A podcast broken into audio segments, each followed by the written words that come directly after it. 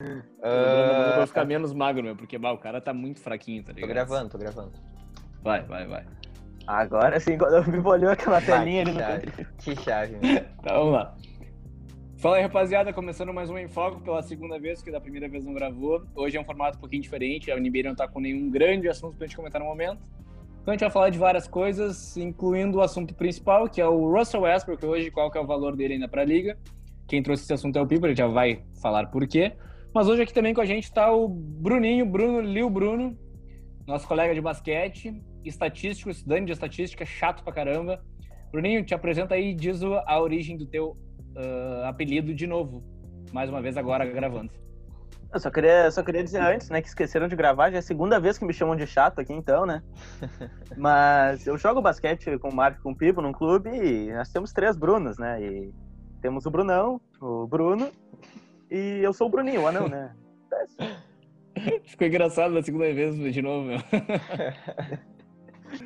Bom, mas enfim, então, Pipo, a ideia foi tua de trazer esse, esse assunto do Westbrook. Talvez um pouquinho apressado, a gente poderia ter esperado a pós-temporada, mas vamos falar disso hoje. Então, conta aí tua, tuas uh... tristezas. Bom, eu tinha feito a analogia do Westbrook com o nosso famoso filme do querido Brad Pitt, o curioso caso de Russell Westbrook, porque o Westbrook ele tem ele incide perfeitamente nessa narrativa porque ele chegou na liga como um ótimo arremessador de lance livre, com aquela imponência física dos principais astros dos anos 90, 95 ali.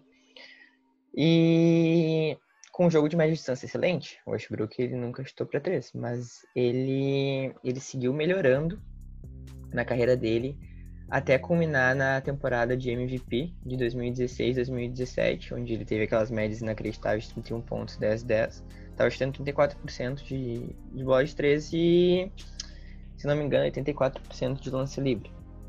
Mas a partir disso, o Westbrook começou a declinar, né?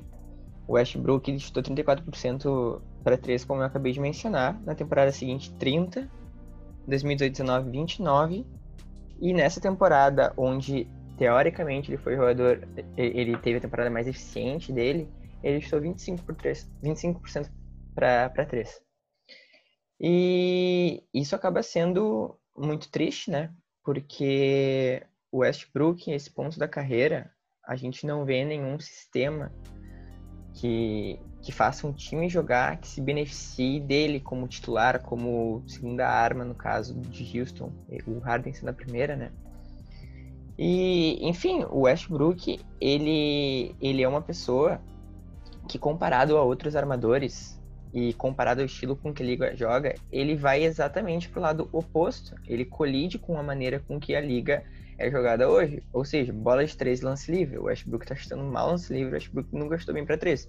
Tu vai ver jogadores como, como Lillard, como Curry, por exemplo, como Kyrie, que nos seus dias bons eles chutam uh, em porcentagem de 13 o que o Westbrook chuta na quadra, sabe? E o Westbrook, além disso, a gente tem essa história de que ele não consegue fazer os outros em volta dele melhor. Então, realmente, sabe, é, é muito triste porque esse ponto da carreira as pessoas já amam odiar o Westbrook.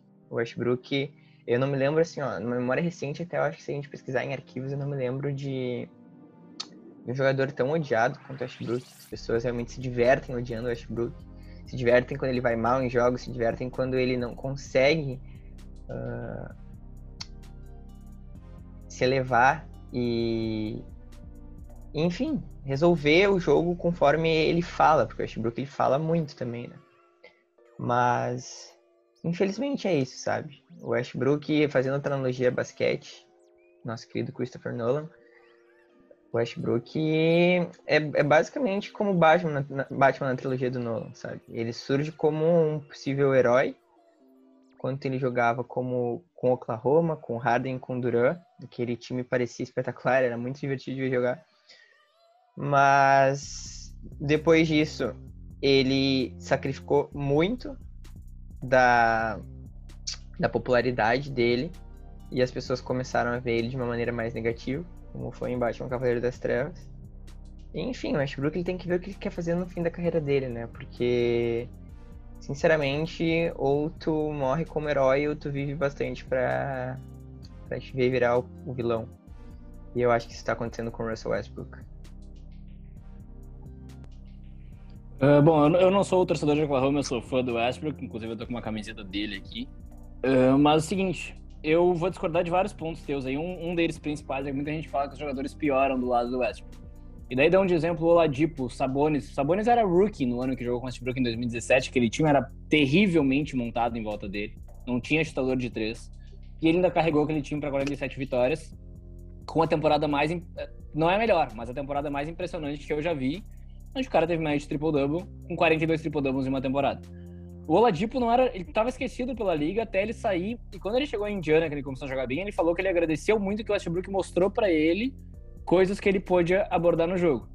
E o Paul George, o Playoff P, o Pandemic P, que tá todo mundo falando mal agora, parecia MVP do lado do Westbrook e o Duran ganhou o MVP dele do lado do Westbrook.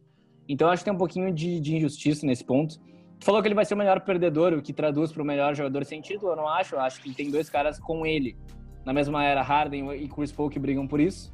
Só que o Harden e o Chris Paul não estão com o jogo deles. O jogo deles não é diferente do que a NBA eh, apresenta hoje. O jogo deles tem bola de três, tem espaçamento, os dois são perfeitos para jogar hoje, tanto Harden como o Chris Paul, mas os dois não têm a vontade de vencer que o Westbrook tem. Eu falo isso com toda tranquilidade, porque por mais burro que ele seja, eu acho que o Westbrook quer ganhar acima de tudo e até agora não ganhou. Só que aí tu trouxe o Lillard, eu fui atrás dos dados do Lillard. O aproveitamento de quadro do Lillard não é o bicho também, se a gente for olhar. O Lillard tem de carreira 43% de field goal. Westbrook tem de carreira, acho que é a mesma coisa. Tô subindo aqui. Exatamente, 43,7. Os dois têm o mesmo aproveitamento de carreira de field goal. Só que o Lillard chuta de 13, então a eficiência historicamente é maior. E o Westbrook é duas vezes o passador que o Lillard. Duas vezes não, mas é melhor passador que o Lillard é e muito melhor reboteiro, isso é óbvio. O Westbrook é o melhor armador reboteiro da história do basquete. E eu, e eu tenho pena dele, porque realmente o jogo mudou, o jogo não tá mais para ele, ele é um cara que não consegue me arremessar de três, ele até voltou um pouquinho com o lance livre esse ano, mas, cara, no começo da carreira dele, ele era 80 e poucos por cento o cara que não errava. Se ele chutasse 10 seguidos, ele metia 10 seguidos, volta e meia, parece que ele desaprendeu a fazer isso. Isso me impressiona também, negativamente. E eu fico triste com esse ódio que o pessoal tem dele, tu acha que tu botou bem, acho que ele é o jogador mais atacado pelos fãs de NBA. E, cara, eu, não sei como é que tem gente que não, não aprecia ver um cara que dá 100% todas as partidas, porque isso tu não pode falar dele. E até quatro dias atrás estava todo mundo mamando um Kawhi que não treina, que não leva o time para treino, que não anima ninguém, que fez 120 jogos por temporada e também saiu no mesmo round que o Westbrook, sendo o favorito ao título. Então tem tudo isso. E por isso eu fico muito do lado dele e vou sempre ficar, sempre vou passar pano. Fora pelo fato de que ele tem um, vários recordes já na, na, história da NBA. Ele é o único cara com dois cestinhas e dois títulos de assistência, três temporadas de triple-double, já é o segundo maior, pode ainda quebrar o recorde do Oscar Robertson. Mas vou passar a bola aí pro, pro fã do Oklahoma agora. Uh, então, uh, eu sou torcedor do Oklahoma e a gente vê as coisas muito com óleo de clubismo quando a gente torce para um time. E assim, esse ano me decepcionei muito com o Ashbrook, porque eu amo Ashbrook. Tipo, meu jogador preferido. Eu comecei a gostar do Oklahoma por causa dele. E aí o Duran ainda jogava lá quando eu comecei a torcer pro Oklahoma. Mas. Uh, é, foi decepcionante. Mesmo assim, o Westbrook, depois de janeiro, quando eles trocaram o Capela, depois no, a partir do dia 1 de janeiro, foi a temporada mais eficiente que ele teve na carreira dele. Desde aquela época. Ele teve médias de. Até eu tenho aqui uh, médias de 30,5 pontos, 7 assistências, uh, 51% de field goal, 31% de bola de 3, 74% de lance livre. Foi a melhor temporada dele de longe desde a temporada de MVP. Mas, tu chega nos playoffs e, assim, os playoffs são diferentes da temporada regular. Não é o mesmo estilo de jogo, tu não não consegue traduzir o mesmo tipo de jogo para lá. E o Houston é um time que, mesmo depois de mudar todo o time, ele ainda continua muito com a bola de três. E o Westbrook, ele. Eu não sei o que acontece com ele. Não sei, não entendo. Ele vinha fazendo a melhor temporada dele estatisticamente. E ele. Parece que ele é inconsistente demais. Ele simplesmente. É, ele parece que desaprende algumas horas. Ele chutava. Mano, era, a temporada MVP dele, eu vi todos os jogos. Era automático, ele chutava mid-range e ele acertava. Era automático. Agora ele não consegue acertar nada. Nada. é assim, é airball. E aí ele não acerta e ele continua chutando. E ele continua é. chutando. E é o que todo mundo fala. E todo mundo fala disso. E até parece repetitivo quando a gente fala, assim, porque. Mas, assim, me entristece, porque eu gosto muito do Westbrook. Eu acho que o time estava funcionando muito bem com ele, tá? Eu não acho que, assim, acabou o mundo para Houston, que tem que mudar tudo. Eu acho que Houston não tem um elenco forte, assim, que as pessoas achavam até. Eu acho que o elenco do Lakers é melhor. Mas, assim, ele voltou de lesão no meio dos playoffs, teve Covid e tudo, mas eu não acho que justifique aquela falha dele contra o Oklahoma que entregou o jogo, a falha dele que entregou o jogo contra os Lakers. E é decepcionante, porque, assim, fica complicado ver um futuro pro Westbrook na liga. Mesmo assim, eu defendendo ele nas temporadas atrás, dizendo que ele não piora os jogadores na volta dele. Assim, o Paul George fez a melhor temporada da carreira dele e nunca vai repetir aquilo, porque o Paul George também é até mais decepcionante, se for pensar em alguns casos. Mas, olha, assim, caminhos assim, tipo, vitória pro Russell Westbrook, eu acho que tá ficando bem complicado. E é. talvez ele tenha que parar assim pra pensar, vou fazer meus stats aqui em algum time zero, assim. E... É, eu acho que é, que é uma questão dele, dele perceber mesmo. Ele ainda tem físico, eu acho que ele tava um pouquinho menos explosivo, talvez por causa da lesão, por causa da parada, por causa de tudo isso. Mas agora ele vê, ele, poderia voltar para Oklahoma ou ir para outro time menor e tentar bater o recorde de triple-double, sabe? Sai com um número absurdo de recordes na, na, NBA, que ele já tem vários. Ele já é uma lenda, ele já é um Hall da Fama, ele vai ser lembrado para sempre por causa desses recordes. Mas ele provavelmente vai estar nessa lista de melhores jogadores sem título. Eu acho que ele já é top 10, talvez se aposente top 5 com o Harden, com o Chris Paul, com o Karl Malone, por aí vai um monte de gente. Mas essa questão, ele quer ganhar um título ainda? Como é que ele vai ganhar esse título? Sabe? É. Eu acho que ele tem valor, poderia ter valor para um time de repente vindo até do banco. É meio loucura a gente pensar no Westbrook vindo do banco, mas se ele botar na cabeça que ele não tem que arremessar e vier jogar contra a reserva, cara, ele pode fazer 20 pontos, uma eficiência boa e ajudar um time, entendeu? Mas ele não pode ser o teu principal ball handler, ele não pode ter a bola sim, no final do jogo, porque ele vai cometer erros. É, o meu problema é, meu problema é exatamente isso. O Westbrook daria certo vindo do banco, entendeu? O Westbrook daria certo sendo o principal jogador vindo do banco, tendo que carregar esse, esses jogadores do banco. Não, porque hoje em dia a gente trata muitos jogadores como Monte Morris do, do Denver Nuggets. São jogadores extremamente ofensivos que vem do banco porque é extremamente, é, quer dizer, extremamente eficiente, né? É um jogador extremamente eficiente. E a eficiência importa muito quando tu vem do banco. Porque tu fica aqueles 5, 10 minutinhos em quadra e às vezes eles são muito mais importantes do que os 38 minutos que um titular fica. Uhum. Será que o Westbrook conseguiria fazer essa eficiência assim, vindo do banco? Aí que tá, o Westbrook também não é um bom defensor, né? Eu acho que as pessoas esquecem de falar isso porque ofensivamente os números deles ofuscam qualquer, qualquer falha ele defensiva foi, que ele tenha. Ele foi um bom defensor em vários momentos da carreira. Eu não, que... É, eu acho que ele é um defensor físico, talvez impetuoso, com vontade, é. mas tecnicamente ele, ele não é um bom defensor. E em questão comparativa e essencialmente a gente olhando pro jogo dele. Mas eu tenho um, um fato interessante aqui, a gente falando sobre eficiência, porque ao ouvir esses stats é, é meio impressionante que ele tenha perdido todos esses jogos, mas eu tava olhando aqui, depois que o, que o Duran largou o Oklahoma, uh, todos os anos em que o Oklahoma perdeu nos playoffs e os jogos finais que eles perderam. 2017 eles perderam para Houston em cinco jogos e o Westbrook no último jogo fez 47 pontos, 9 assistências e 11 rebotes. A gente não precisa entrar em porcentagem, ele chutou 34 bolas nesse jogo, 18 bolas de 3, aliás, fez 5 só. Mas enfim, 47 pontos é um número extremamente específico e, e o plus-minus dele ficou mais 12. Então isso é bem significativo. 2018 contra Utah, no, no jogo 6, o Westbrook fez 46 pontos, onde o Paul George não apareceu. Foi uma das atuações mais pífias do Paul George, depois dessa que a gente viu contra Denver agora. 46 pontos, 5 assistências, 10 rebotes, 43 bolas chutadas, 7-19 para 3.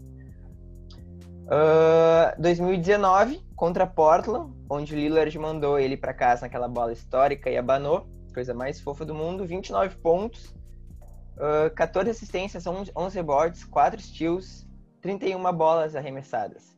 O Marco geralmente traz um ponto interessante sobre o Westbrook, que ele seria uma mega superestrela na década de 90. E com esses números a gente atesta que sim, porque eu acho que tanto em volume de chute, quanto em volume de jogo, quanto eficiência, ele se equipara muito às melhores das estrelas dos anos 90. Mas ainda assim é assustador ver que um cara faz 47 pontos se o time dele não consegue ganhar, sabe? Isso foi a vida inteira do Westbrook quando ele teve sozinho. Claro que quando tem Kevin Durant, que a gente tem absoluta certeza que ele vai, eu pelo menos tenho absoluta certeza que o Durant vai acabar dentro de um top 10 na história. E ele é um dos caras mais eficientes no, no ataque que a gente já pôde presenciar. Isso facilita, sabe? Mas no momento que tu tem um Paul George, que tu sabe que não vai corresponder, ao mesmo tempo que tu tá sozinho, como ele esteve na temporada de 2016-2017. E agora que tu tem o Harden, que a gente tem como jogador pipoqueiro, o Westbrook ele não consegue, ele não consegue ser o melhor jogador de uma franquia, sabe? O Westbrook ele parece que não segue nenhum padrão que não seja o próprio padrão do Westbrook. Aquele why not dele uh, faz mais sentido, por exemplo, faz mais sentido do que do que uma mera propaganda de marketing motivacional e tudo mais. Porque o Westbrook às vezes parece que ele tá em quadra e ele pensa, por que eu não poderia fazer essa merda? E ele vai lá e faz, independente do resultado, independente de consequências. Ele pega e age por puro impulso, parece. O Bruninho mencionou o, o erro dele contra o Oklahoma, que quase custou a série para Houston, quase que ele foi de fato eliminado numa primeira rodada de novo. Isso seria péssimo pro legado dele parece que o Westbrook é só um jogador inconsequente, sabe? Tu vê, tu vê estilos fluidos. E agora a gente pode falar do small ball de Houston um pouco. Porque na teoria o small ball de Houston era para funcionar perfeitamente contra esse time do Lakers. Eu acho que era matchup pior pro AD do que o AD pior para Houston, sabe?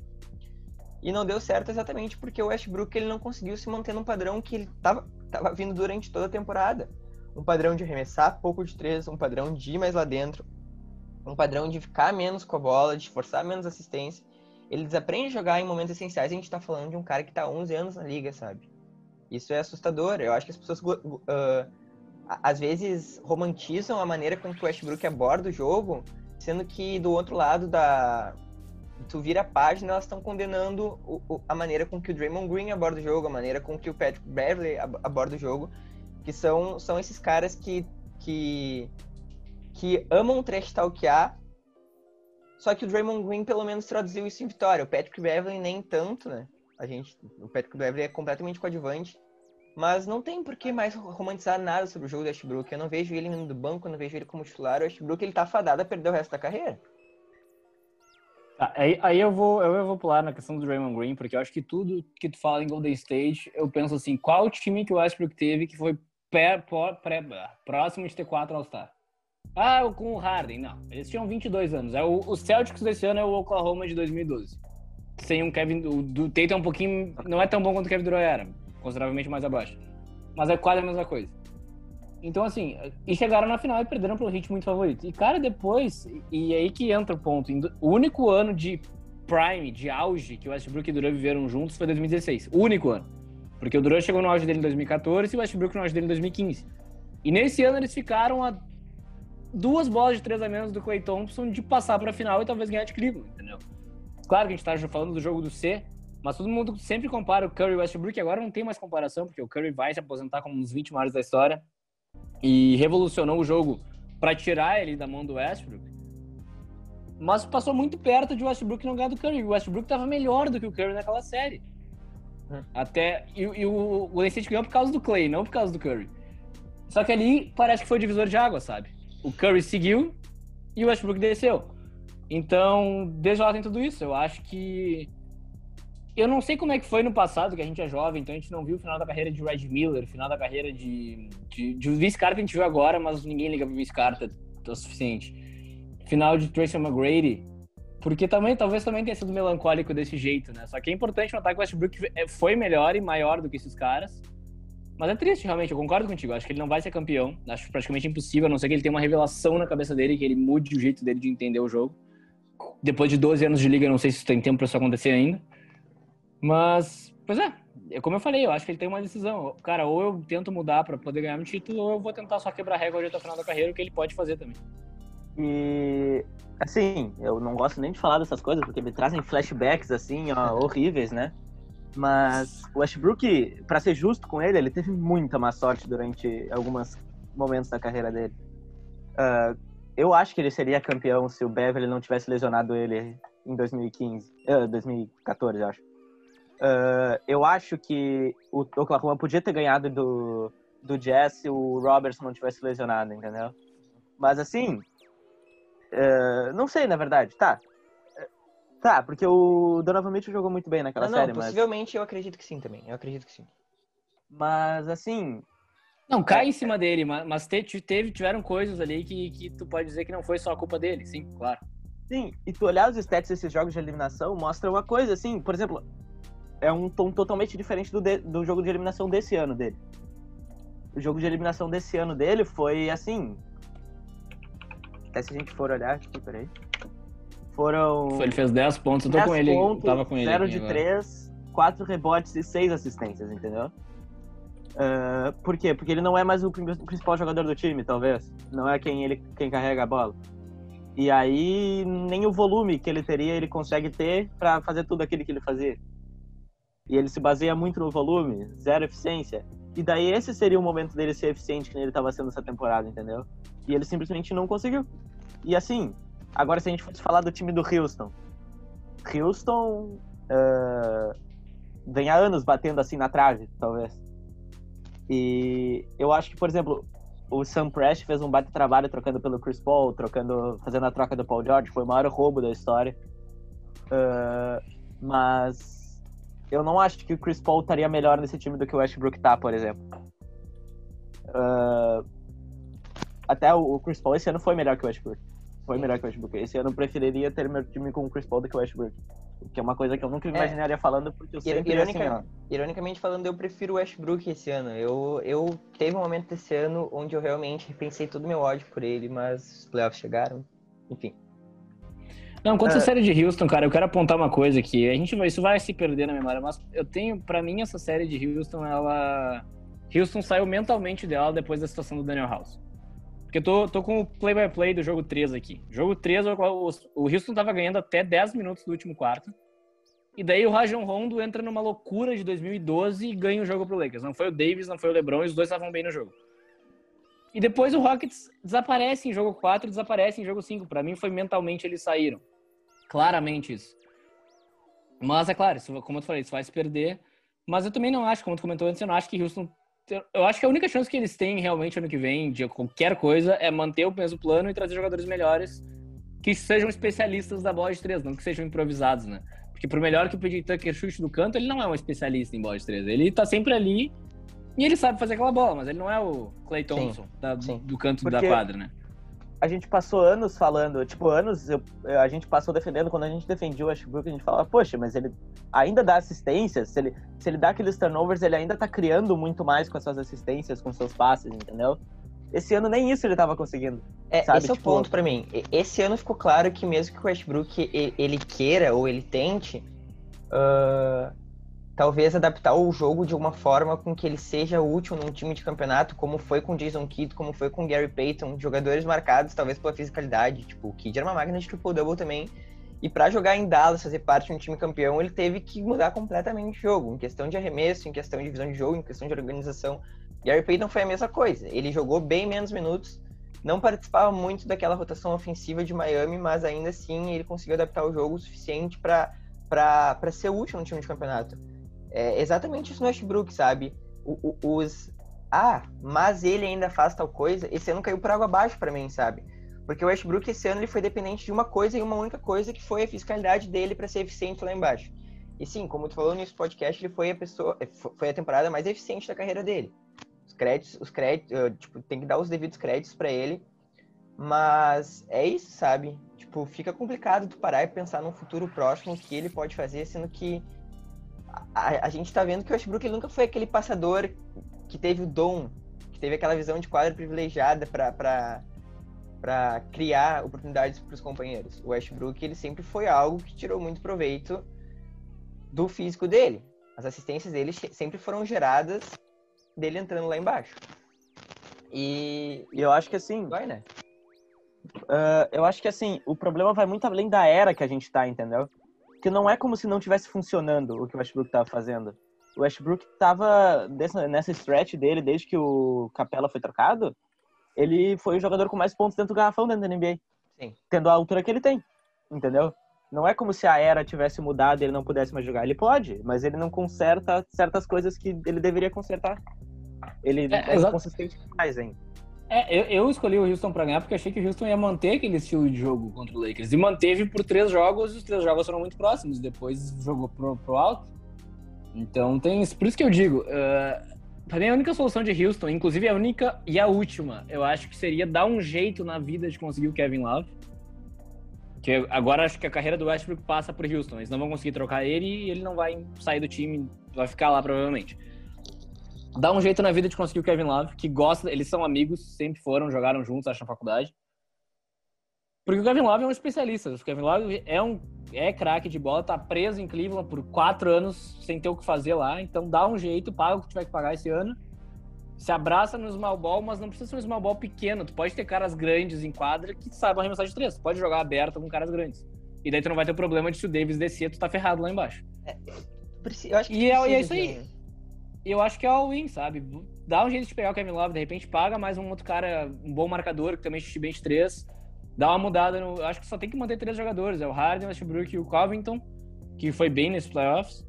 E é isso aí, cara, entenda. Se não der, já vou falar de Houston também, troca tudo. Troca o Harden também e troca por uma quantidade de escolhas para tu ficar rico até 2040, assim. Mas para mim é o último ano de Houston, se eles querem, não vai ter nenhum super time na NBA ano que vem. Eu, eu ia pro All-In. Eu acho que inevitavelmente isso precisa de uma eu não sei se o Kevin Love ainda é uma estrela da NBA, ele é um especialista, ele pode ser muito útil para o time de Houston, mas eu acho que dentro de um, de um Big Three formado para ganhar campeonato, eu acho que tu precisa de um cara onde não, o ego dele não seja muito grande, né? Kevin Love mostrou isso enquanto jogava em Cleveland. Ele é o cara que fala Sim. sobre saúde mental, ele é o cara que que fala no Instagram que ama a namorada mais que tudo, posta fotos com o cachorro, posta fotos fazendo yoga. E, e isso é bom num time onde, onde egos e a pressão é extremamente grande. A gente tem, não tem um cara, mas a gente tem dois caras cuja pressão para ganhar um título é enorme. Eu acho que o Westbrook ele ainda, ele ainda se esconde sob umas facetas. Até eu estava imaginando, enquanto vocês falavam, eu estava imaginando essa narrativa uh, e seria simplesmente lindo. Eu acho que eu choraria. Se o Westbrook ganhasse um título, ele ia botar muita coisa para fora, sabe? Porque esse cara aguenta muita coisa de muito fã, e eu sou um deles.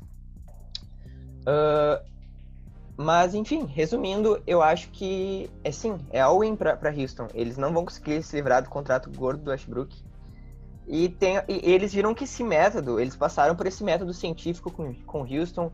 Eles criaram a. Eles, eles fizeram uma observação, o capel não estava mais funcionando, criaram a hipótese de jogar um small ball, fizeram a experiência em cima do Lakers. Teve o dedo da NBA se metendo nisso, prejudicando eles, claro que teve. Mas não deu certo, sabe? Não deu certo. Eles sofreram mais que eles deviam contra o contra o Oklahoma. Teve alguns momentos na temporada onde eles perderam muitas partidas seguidas por simplesmente os times conseguirem se usufruir muito da, da presença de alguém num garrafão. E o PJ Tucker ele não pode trazer a, aquele, aquele ímpeto, aquela garra dele 82, 82 vezes numa temporada. Mas assim, eles precisam de, de um cara como Kevin Love. Eles precisam de alguém que pegue rebote, eles precisam de alguém que chute bola para três. E eu concordo contigo. Eu não acho que tenha outra solução para esses dois. Eu acho que se for para mudar, nenhum dos dois ganha título, sabe? É mais, né? Eu acho que eles precisam de uma estrela quieta, entendeu? Sim. Kevin Love, alguém, até o Danilo Gallinari. Danilo Gallinari, Gallinari queria muito... bem nesse time, queria muito bem nesse time. Sim, eles precisam ah, de, de um quatro. Eles precisam de um 4 que saiba chutar bola e pegue rebote. É, é Outro tipo, cara é cairia bem nesse time, Gordon Hayward.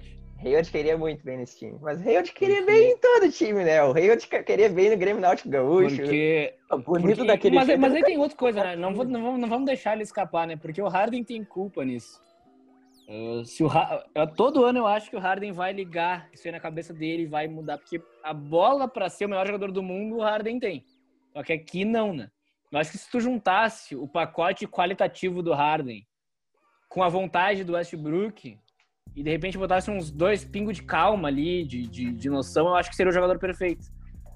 Mas. Eu, eu, então eu também acho que tá muito em cima dos dois, eles se gostam muito, eles são muito amigos, parecem estar unidos. Cara, então acho que é isso. Conversa com o Darren Moore é o seguinte: paga o que tiver que pagar de taxa de luxúria esse ano, paga o que, troca quem tiver que trocar, vamos pra loucura e é isso aí, sabe?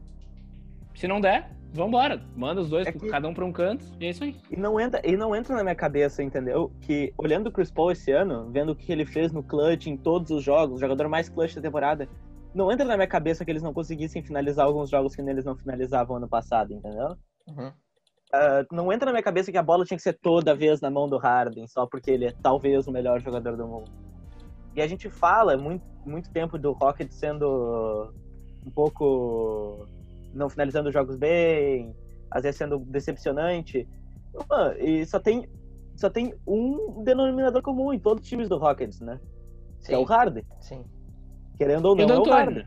E o D'Antoni. Tá, e o D'Antoni, mas é, ah, realmente. Agora a gente vai. Esse é o ano para saber se é não ou não, entendeu? E, e, um ponto do Rockets também que a gente tem que trazer, cara, eles perderam os últimos dois anos pra Golden State, né? Como se estivessem perdendo, sabe? Em 2018 eles só não Pra mim, eles só não ganharam porque o Chris Paul se machucou. Vou sempre manter isso. Se o Chris Paul joga, eles ganham do Golden State em seis jogos. Eles estavam com o time na mão, eles tinham dado um nota, famoso nó tático no Steve Kerr. Mas tem isso, né? Eles perderam por nove pontos e o Harden jogou muito mal. Jogou muito mal, não, mas ele jogou muito mal no final do jogo, jogo 7 contra o Golden State. E ano passado o Kevin Durant umas coisas não ganharam, então tem isso. Então vamos ver, Sim, cara. E aquele sei. jogo 7 pra mim passa na mão do Denton, entendeu? Sim, claro, claro. Quando, é, quando tu time... chutar... Tu chutou quase 40 bolas de 3 e perdeu por 9 pontos. Entendeu? Tipo. Foi a pior noite de chute da história da NBA, se não me engano. Foi, foi, foi. Não, eles não, eles não conseguiam comprar uma bola. Mas é interessante porque o, o, o Mike Montoni historicamente falando dele nos playoffs, e principalmente focalizando nos times de Phoenix, ele sempre foi um cara que não soube fazer ajustes, né? Eu acho, eu acho que agora que vocês trouxeram isso à tona, é importante notar.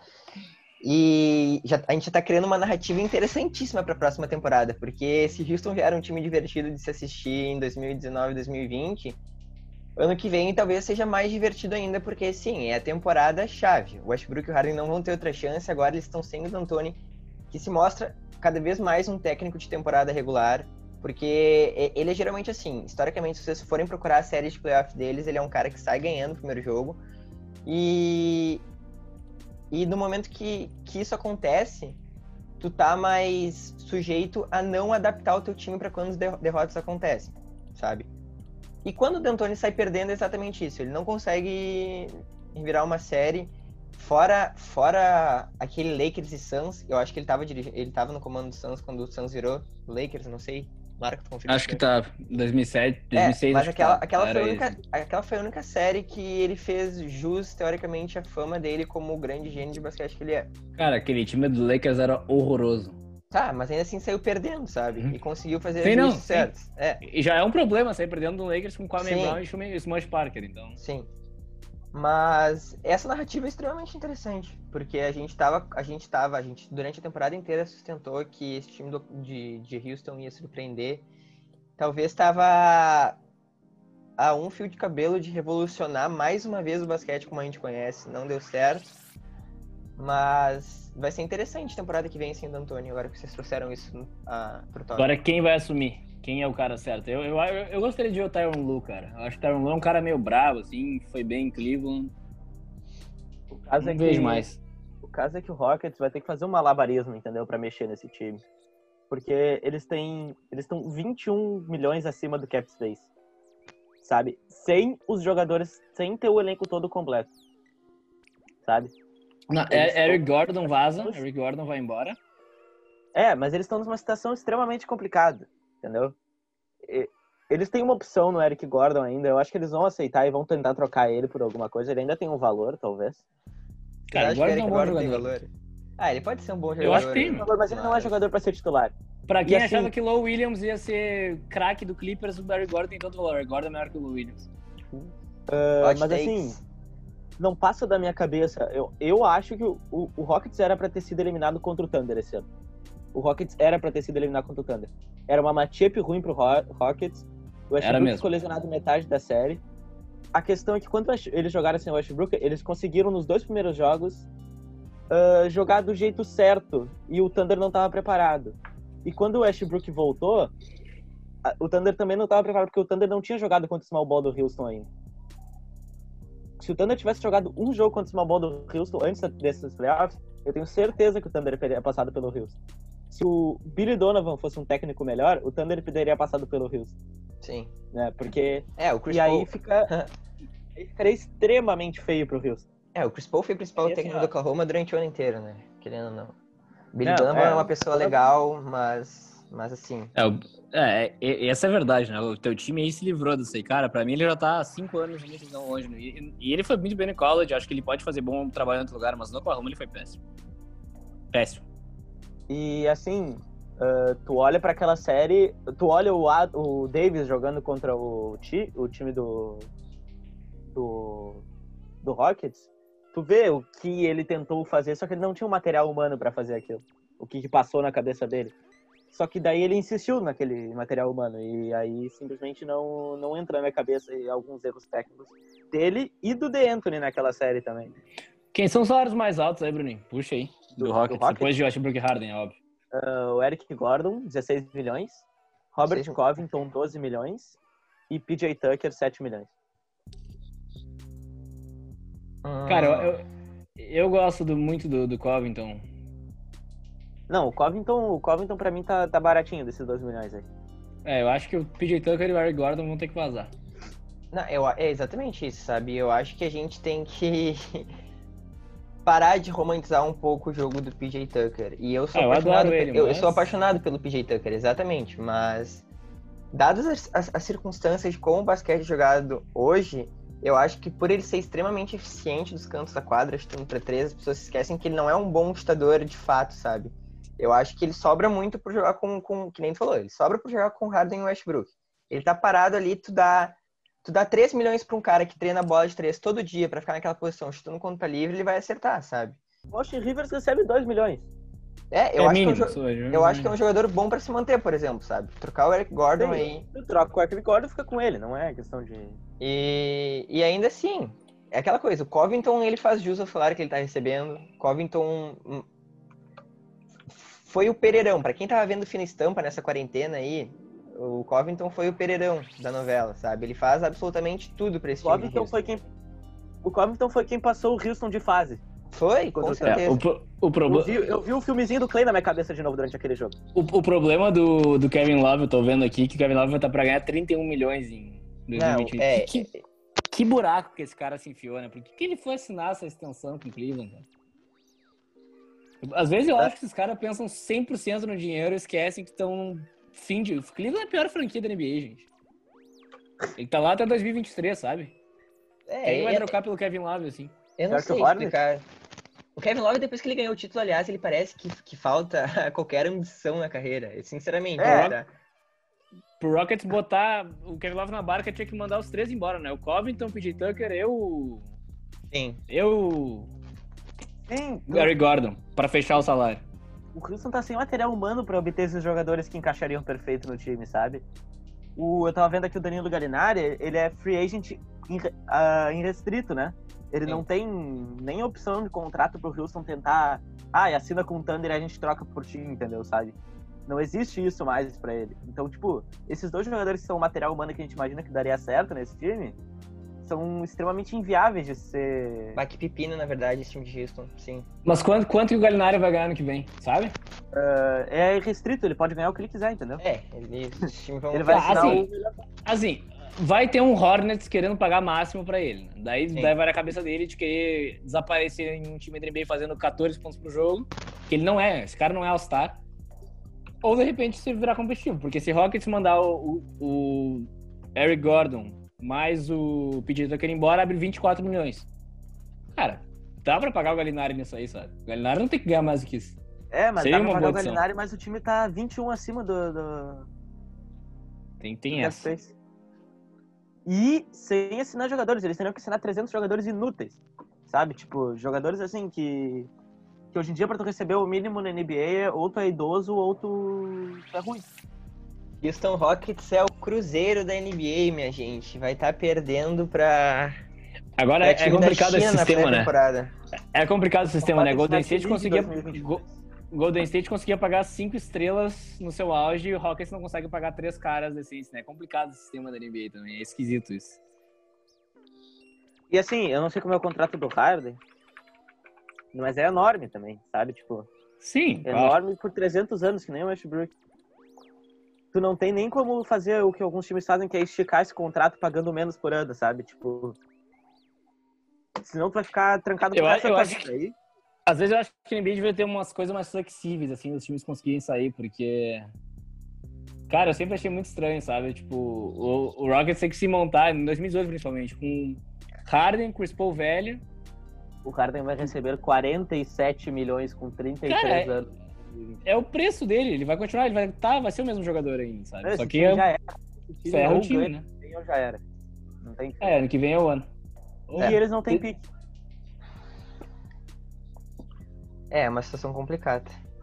O que dá pra Minha fazer é tu trocar o, o PJ Tucker e o Eric Gordon por pique, daí tu junta uns guri aí e vê se os guri dão bom. Quando vê sai um Tyler Harrow da vida aí, é isso aí. É, mas é, meu, eu acho que enquanto a gente grava esse podcast, Daryl Morey está deprimido, É, esse cara- bebendo. Esse cara, ele, ele é meio louco, assim, de ir pelos números, mas eu acho que ele vai conseguir fazer alguma coisa. Eu, eu gosto da, É. da paixão que ele tem. assim. É, ele tá, ele tá três anos tirando time da, times da cartola pra Houston ser competitivo É, do lado eu- do Harden, sabe? É, eu acho que ele vai conseguir fazer alguma coisa, assim. Ele quer ganhar um título com o Harden, acho que ele sabe que esse é o último ano. Pra tentar ser justo, ainda tem o Brook Lopes que encaixaria nesse time, sabe? É, Ah, de fato É. sim, de fato sim, meu. Mas. o ouro, o ouro pra Houston, só que isso é impossível de acontecer, era o, Chris- era o Kevin Love fazer um buyout com o Cleveland e assinar pelo mínimo.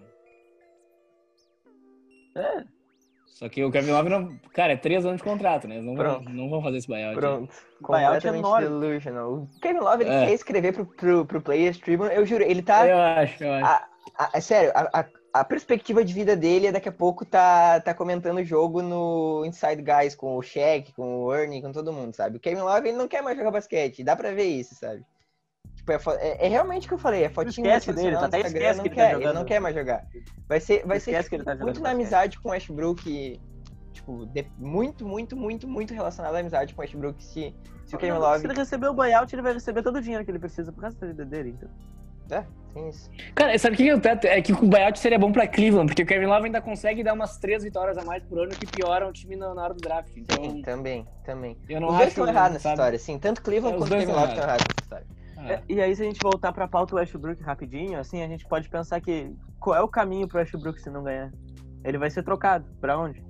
É isso aí, Eu- meu. esse É que- Esses dias, esses dias saiu uma notícia que um executivo do- da Conferência Leste acredita que um dos únicos caminhos pro Westbrook é ir pro Knicks, sabe? Tipo, e eu fico triste pensando nisso. Cara, ia ser, ia ser um show. Ele, cara, ele, ele ia lotar o estádio, assim.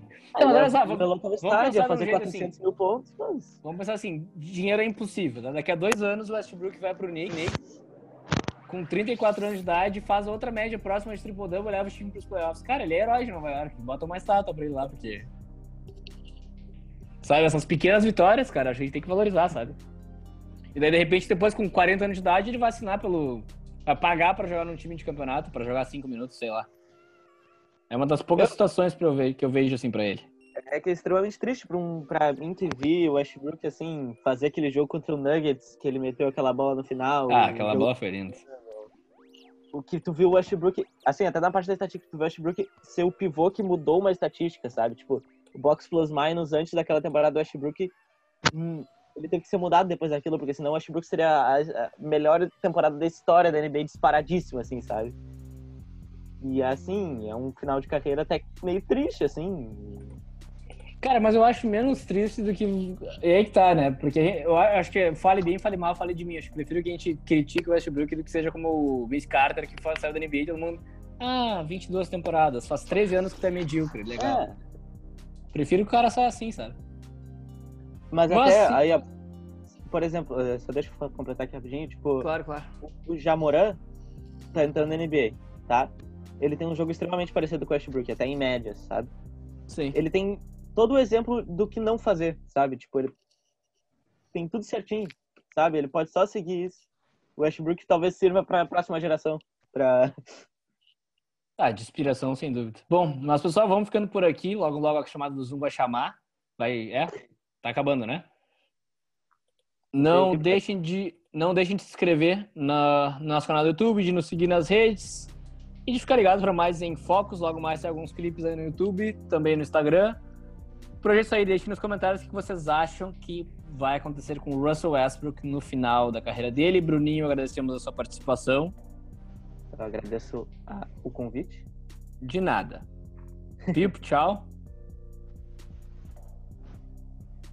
Pipo? Pipo. Menino, menino Pipo está chorando com o braço pro pessoal, então é isso aí. Até a próxima.